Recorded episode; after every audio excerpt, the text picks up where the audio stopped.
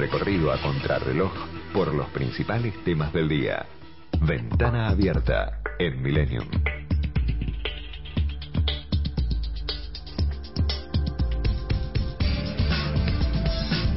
Bueno, vamos a meternos en la actualidad política y particularmente en un trabajo que quiero saber de qué se trata. Va a ser difícil esta charla, porque cuando uno habla con amigos, viste, uno pierde la objetividad.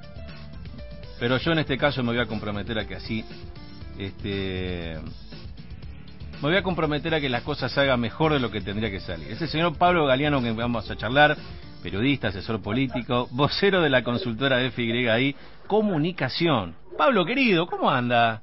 Hola, Diego. Un, gusto que, que pierdas la objetividad, porque me, vas a tratar bien en función de...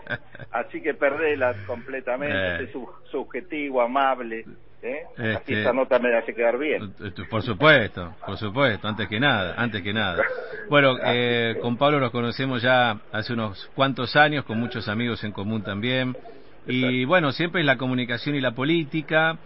Eh, contame primero en esta faceta, porque seguramente te está escuchando gente que te conoce y por ahí no te tiene tan identificado con esto en particular, que es este trabajo con esta consultora, que quiero que me cuentes con quiénes son y de qué se trata.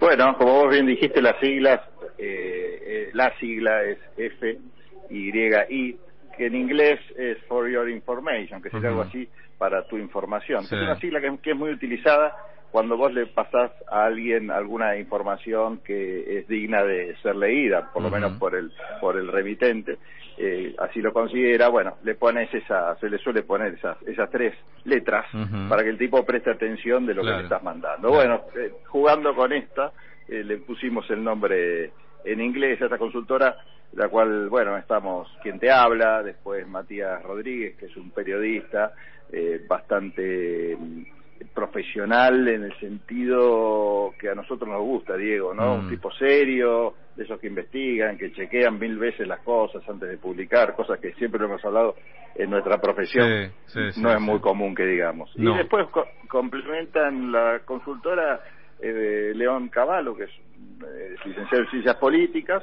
y Marcelo Watrakiewicz, que es profesor de historia, aparte que sabe mucho de política, y, nos da una, un panorama también que complementa muy bien todo, ¿no? Todos con experiencia en sector privado, sector público, y la idea es, eh, básicamente, eh, a diferencia de otras agencias o consultoras, tratar de brindar un servicio que, que provea información que consideramos a nosotros indispensable para tomar cualquier decisión, ya sea en el ámbito público como en el privado. Claro, exacto. Eh, lo que me bueno lo que me gustó de este trabajo que, me acercaste en esta en estas horas es bueno en primer lugar el enfoque mm, ponderando algo que lo bueno lo consagra nuestra constitución y que muchas veces uno tiene como todo muy mezclado no lo que es el rol del poder ejecutivo el rol del Congreso y el rol de la justicia. Ustedes hacen una, una disección de de cada uno de los tres poderes este, constitucionales. Y bueno describen algunos puntos muy interesantes de lo que lo que fue este arranque de año vertiginoso por cierto en materia política. Y algunos tips de la política de lo que está pasando a esta hora.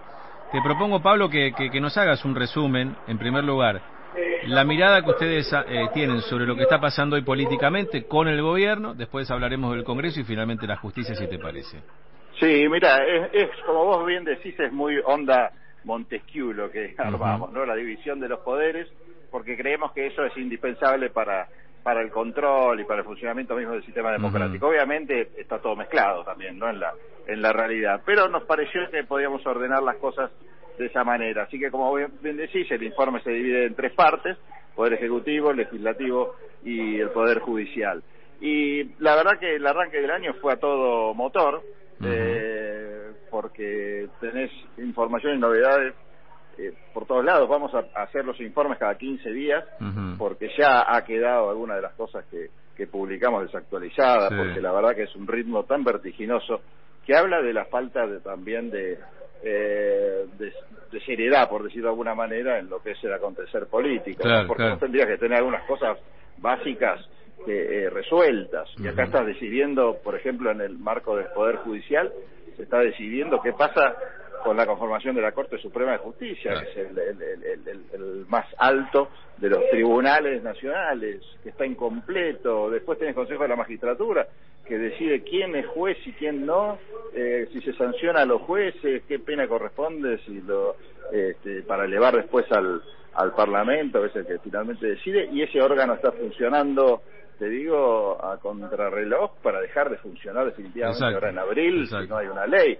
Bueno, todo así, ¿no? Es, es una lástima hacer a veces estas radiografías porque te dejan blanco sobre negro la situación en la que sí, Sí, la fragilidad que tenemos. Eh, eh, ¿qué, ¿Qué viene el gobierno, digamos, de fortalezas y de debilidades? Eh? Te lo planteo así académicamente, eh, como, para, como para un paper acerca del paper.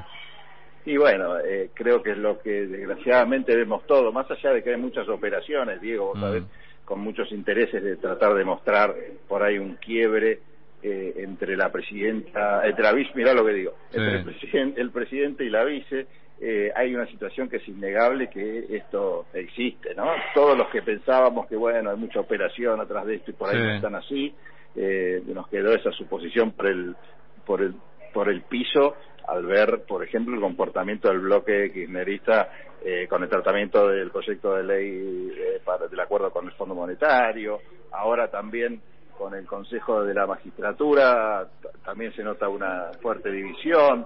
Esto de cortarse el bloque de senadores kirchneristas solo para hacer una propuesta que no es otra cosa que un blanqueo de capitales para pagar la deuda, también demuestra una falta de diálogo entre lo que es el, la, gente que responde a Alberto y la gente que responde a Cristina. E, eso queda muy claro y repercute, por eso nosotros en el análisis del Poder Ejecutivo arrancamos con la relación Cristina-Alberto y vemos cómo eso repercute en los distintos ministerios. Y es un lindo juego, ¿no? Porque ahí contamos eh, a quién responde cada uno, si hay algún líbero o no, y cómo esta relación también afecta eh, lo que pasa dentro de los ministerios, ¿no? Sí, sí, datos de color, cómo la Cámpora está tratando de serrucharle el piso a, a Santiago Cafiero porque no le perdonan a Santiago como así el equipo económico eh, la última derrota electoral del, del Frente de Todos. Eh, entonces, bueno, son facturas que se van pasando y que van impactando en la gestión. Eh, ¿Qué va a pasar con el equipo económico? Es algo que se va también a decidir en función del, de la suerte que corra el acuerdo con el Fondo Monetario Internacional, que parece que no viene tan fácil la cosa. Bueno, correrá la cabeza de Guzmán o no, y acá el rol de la, de la vicepresidenta y de la gente de la cámpora y de toda esa línea es muy importante, ¿no? Eh, de la presión que ejerce. Eh, Pablo, es Pablo Galeano que estamos charlando. Eh, e, este ruido interno, estas tensiones, ¿ralentizan la gestión? ¿Ustedes ven una gestión que, se, que funciona a media máquina, digamos? Y sí, pasa en todo gobierno, ¿no? Digamos, el presidente por ahí tiene una intención y después la realidad eh, es otra. Eh, el, lo que ralentiza más es creo que es la falta de, diálogo, porque en política lo más indispensable para que las cosas avancen es el diálogo y el consenso. Y es imposible el diálogo y el consenso con las fuerzas de la oposición cuando vos adentro no tenés medianamente tres o cuatro líneas de, que te direccionan hacia dónde vas. Entonces por ahí me parece que eso está, está pasando. Esta sensación de ralentizar también, eh, convengamos, digo, que, mucho margen de acción no tiene el, el gobierno, ¿no? Condicionado por esta deuda terrible, eh, con una inflación que no creo que dependa de la maña de un ministro de economía, sino un montón de otros factores. Eh, por ahí uno a veces es medio injusto a la hora de calificar, viste, inacciones o, lentitudes. Yo no creo que sea tan tan sencillo solucionar un problema tan estructural y que viene arrastrado desde tantos años. Es cierto que el gobierno lo que no puede hacer, que tendría que hacer es esto, no sentarse en una mesa de diálogo urgentemente, debido a la, a la situación tan particular de crisis que estamos viviendo, el primero entre ellos y después con la oposición. Y sentar, no sé, como decía Massa, que ya es un discurso que lo tenemos recontra escuchado, ¿no? Pero tres o cuatro políticas de Estado para, para sacar esto porque la situación es muy crítica. no, la vemos, pero es muy delicada. Eh, eh, digamos, y ¿hay una falta de conciencia del, del gobierno sobre esta gravedad? que es un poco la crítica que le hace la oposición, o realmente, como decís, hay intentos, pero no logran enderezar el, rumbo del barco? Yo creo que, que, que los intentos están, el rumbo es, más fácil hundir un barco que sacarlo a flote. Sí. Siguiendo con la metáfora naval. Sí, sí, este, eso, es así se aplica también a, a un país en crisis, ¿no? Y creo que, bueno, que tenés como en todos lados, ¿no? Tipos que saben de la gestión, yo creo que el equipo económico ha demostrado eso, con, con algunos errores que también dependen del apoyo político con el que cuentan y con el que no, pero eh, ha demostrado una solidez interesante, pero yo te digo, no depende de esa solidez el, éxito de la, de, la gestión, porque nosotros somos un país muy pobre, que está condicionado por la situación internacional, por la propia deuda que tenemos con los organismos internacionales, o sea, no hay mucho margen de, de maniobra, ¿no? Por eso, bueno, se terminó arreglando con el fondo, porque si no caíamos en default, o sea, estamos ahí, al borde de la cornisa haciendo magia. Obvio que es como vos decís, hay, hay, hay ministerios que claramente están funcionando mal, es fruto de la falta de experiencia de gestión, como por ejemplo el de medio ambiente de Cabandier, eh, podríamos hacer un paralelo también con Cancillería, eh, que bueno, es un puesto eh, político que termina ahí Cafiero en función de un enroque porque tuvo que salir eh, de la jefatura de gabinete. Entonces, bueno, como que no hay una decisión política seria de si vamos a ocupar estos ministerios con gente con experiencia, con experiencia política, no digo que tenga que ser de carrera, no necesariamente, porque las decisiones de políticas las toma un político. Después los, las segundas líneas por ahí sí tienen que ser más de la, de la gestión. Pero bueno, son personajes totalmente ajenos a esas carteras, ¿no? En cuanto a, temática y expertise. eh, y bueno, acá sí se notan un poco más de, de ruidos mm. porque hay, hay, hay malos manejos buenos buenos lugares o, bien ocupados, por ejemplo, Domínguez en la agricultura, yo creo que se, eh, también se destaca, por ahí mucha mucha prensa no, no tiene y todo, pero en materia de gestión, y creo que ahora con el tema del campo y todo, es bueno tener una muñeca que, más o menos sepa manejar las cosas. Sí, sí. Eh, Pablo, y em, eh, bueno, te, pido también una mirada sobre el poder legislativo y la justicia, aunque ya más o menos fuiste tirando algunas ideas interesantes. Eh, ahí mencionaste en un momento el rol de Sergio Massa. Sergio Massa es hablar un poco de la Cámara de Diputados, del Congreso, pero a su vez también es hablar un poco de una construcción de consensos que él mismo pregona y que incluso se transformó en una foto anoche más que sugestiva con Horacio Rodríguez Larreta y Gerardo Morales que cristalizó un poco lo que muchos vienen diciendo y es el intento por finalmente darle forma a una alternativa política más allá de la grieta. ¿Qué, qué, ves ahí? Mira, yo en el Poder Legislativo, sobre todo en el tratamiento del proyecto de ley para terminar de acordar con el fondo, veo dos ganadores claros, que son Sergio Massa y Gerardo Morales, los dos, dos, que mencionaste. Sergio Massa porque demostró muñeca para obtener los consensos necesarios para avanzar en un tema re jodido, ¿no? Y con una y sin mayoría, el gobierno, bueno, en diputados.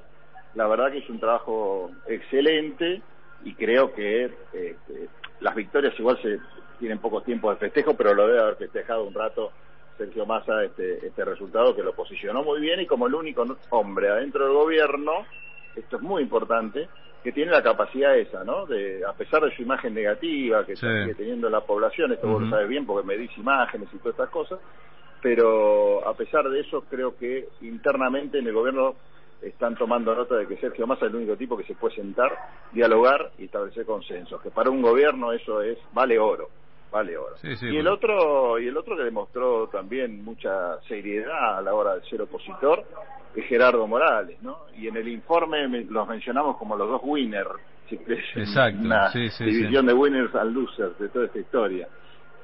y Morales, perdón. Sí y, Morales es interesante lo que hizo las últimas semanas también, que, en, parte lo comentamos en el informe y en parte no, pero, pero va para el próximo, que son, está funcionando como una suerte de GPS. Vos tenés el GPS en el auto que te ubica, que te dice anda para allá y anda para acá.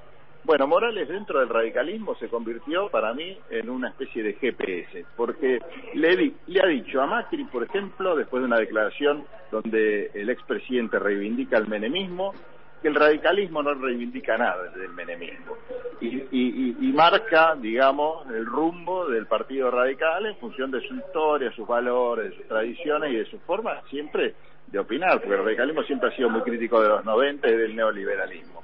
Bueno, Macri, ahora aparte que socio de, de, de, Juntos para el Cambio del radicalismo, se salió con una declaración que nada tiene que ver por lo menos con el partido.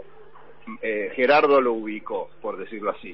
Y, al, y al otro que ubicó más recientemente es Alejandro Cacase, diputado de, eh, de Evolución, diputado nacional, que salió con un planteo que vos lo has comentado con respecto a la, a la dolarización de la economía, ¿no? Un dólar a 400 pesos, dolarizar como la única salida, como la Argentina no tiene salida, bueno, el hombre propuso dolarizar, este, como lo, hizo, lo hicieron algunos otros países, con mm. consecuencias bastante particulares. una, una, una, propuesta rara, ¿no? Digo, más viniendo del radicalismo, me llamó mucho la atención, ¿no?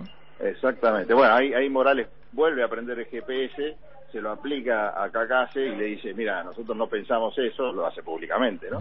este, nosotros no pensamos eso, y calificó directamente de payasesca eh, a la propuesta del diputado Cacase. Así que bueno, lo dejó en offside y puso de alguna manera en el camino que los radicales al menos consideran que es el correcto, mm. que es no al neoliberalismo menemista, digamos, mm. y no a esta propuesta que en realidad en boca de y no sorprende, pero en boca de un radical es como vos decís, ¿no? Causa cosa extraña. Bueno, Pablo, la última tiene que ver con eh, algo, bueno, que vos conocís muy bien y es el mundo del radicalismo, y, y bueno, todo esto que estamos contando tiene que ver y mucho con el posicionamiento, con, cambios que el radicalismo ha tenido en sus distintas posturas y también cambios de liderazgo. Y ahí nombramos la figura de Gerardo Morales. ¿Qué crees que va a pasar para 2023 con el radicalismo? ¿Qué rol crees que va a tener si va a ser similar al de acompañar en 2015 a la, a la fórmula ganadora o al ganador en ese caso como fue Mauricio Macri? ¿O si crees que va a tener un rol mucho más activo incluso con alguna figura en la fórmula presidencial? Mira, yo creo que, que, va a tener un rol muy activo, ¿no? este, me, me, gusta a veces eh, especular con lo que va a pasar en Radicalandia, como le dicen muchos radicales. La, verdad que es muy, es muy simpático. Bueno, el, el rol del radicalismo eh, hasta ahora fue un rol de un partido que se mantuvo en silencio, mirando lo que hacía cuando fueron gobierno, mirando lo que hacía Macri y no diciendo nada, ¿no? Eso lo llevó a, a que sus líderes fueran opacos, que nadie los, pudiera realmente a nadie le llamaba la atención el radicalismo, salvo por su silencio a los más críticos.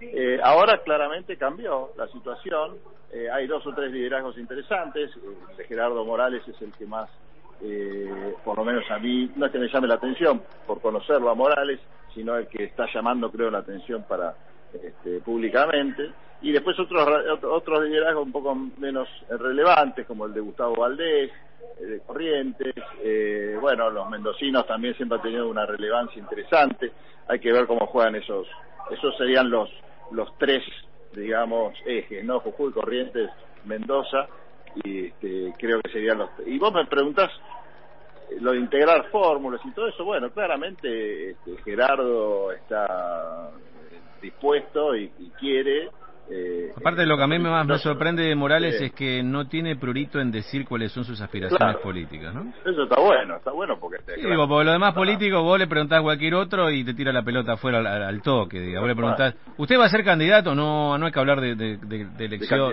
y, y, después sabemos que cuando se apaga el micrófono, están todo el día hablando de esto, pero bueno. Sí, sí, sí. Bueno, Morales lo dejó claro, como bien vos decís, eh, los otros no, los otros son de estos de no hay que hablar todavía de candidatura y en función de esto están armando. Ahora hay una, hay, hay bueno, cosas que el radicalismo les encantan las convenciones, un partido muy democrático, entre comillas, ¿no? Para adentro, por lo menos en los papeles.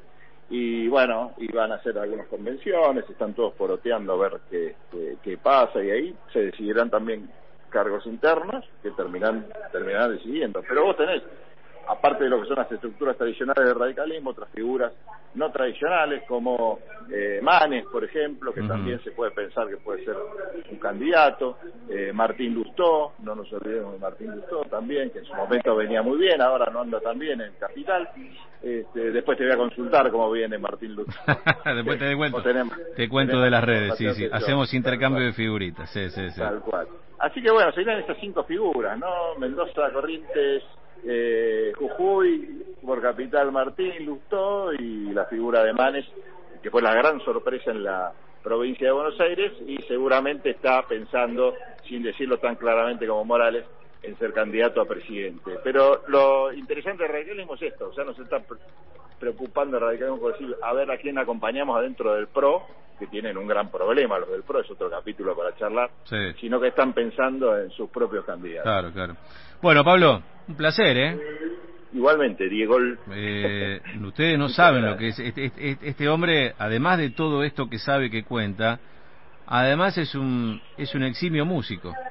No, bueno, tenemos hoy que tocar con, es más, uno de, uno de la consultora es el eximio músico en realidad, el, el Guatra, que es el que sabe tocar así como yo en la consultora soy el que más sabe, él es en el, grupo musical el que más sabe. bueno, se, se complementa muy bien porque se pueden resolver algunos papers ejecutando algún tema, ¿no? Algún clásico del rock como le gustan a ustedes, ¿no? Sí, sí, la próxima te vamos a invitar al próximo show. Por favor. Por favor, tengo muchas, ojo que estoy con muchas ofertas, ¿eh? me están me están reclamando de mi grupo de mi grupo original también, así que estamos viendo a ver con con quién firmo contrato. Pero una participación, viste, así, este, un, amistoso podemos hacer. Pero si le, cuento a tu audiencia, que vos no lo decís porque sos muy humilde, que sos un excelente batero. Increíble. Aparte me sorprendió, porque vos, vos lo ves en, en, la calle, es un hombre elegante, serio, Con, una, con una figura impactante, y sin embargo agarra la batería y se convierte en un trash metal imposible. Ahí descargo todas mis furias que debo contener en la vida, ¿viste? Pero aparte tocas muy bien. Bueno, no vamos a aburrir a tu audiencia con... No, no, está bien. no, creo que no sabe mucho la audiencia de ese, ese costado. Ah, perdón, por ahí lo tenés no, no, pero pero está bueno, está bueno que lo, a mí me da vergüenza contarlo, pero que lo cuente vos. Después te voy a llamar más seguido para que vayas revelando intimidades musicales mías. Todo ¿Eh? lo bueno. Haceme de biógrafo, haceme de biógrafo que estás estás autorizado.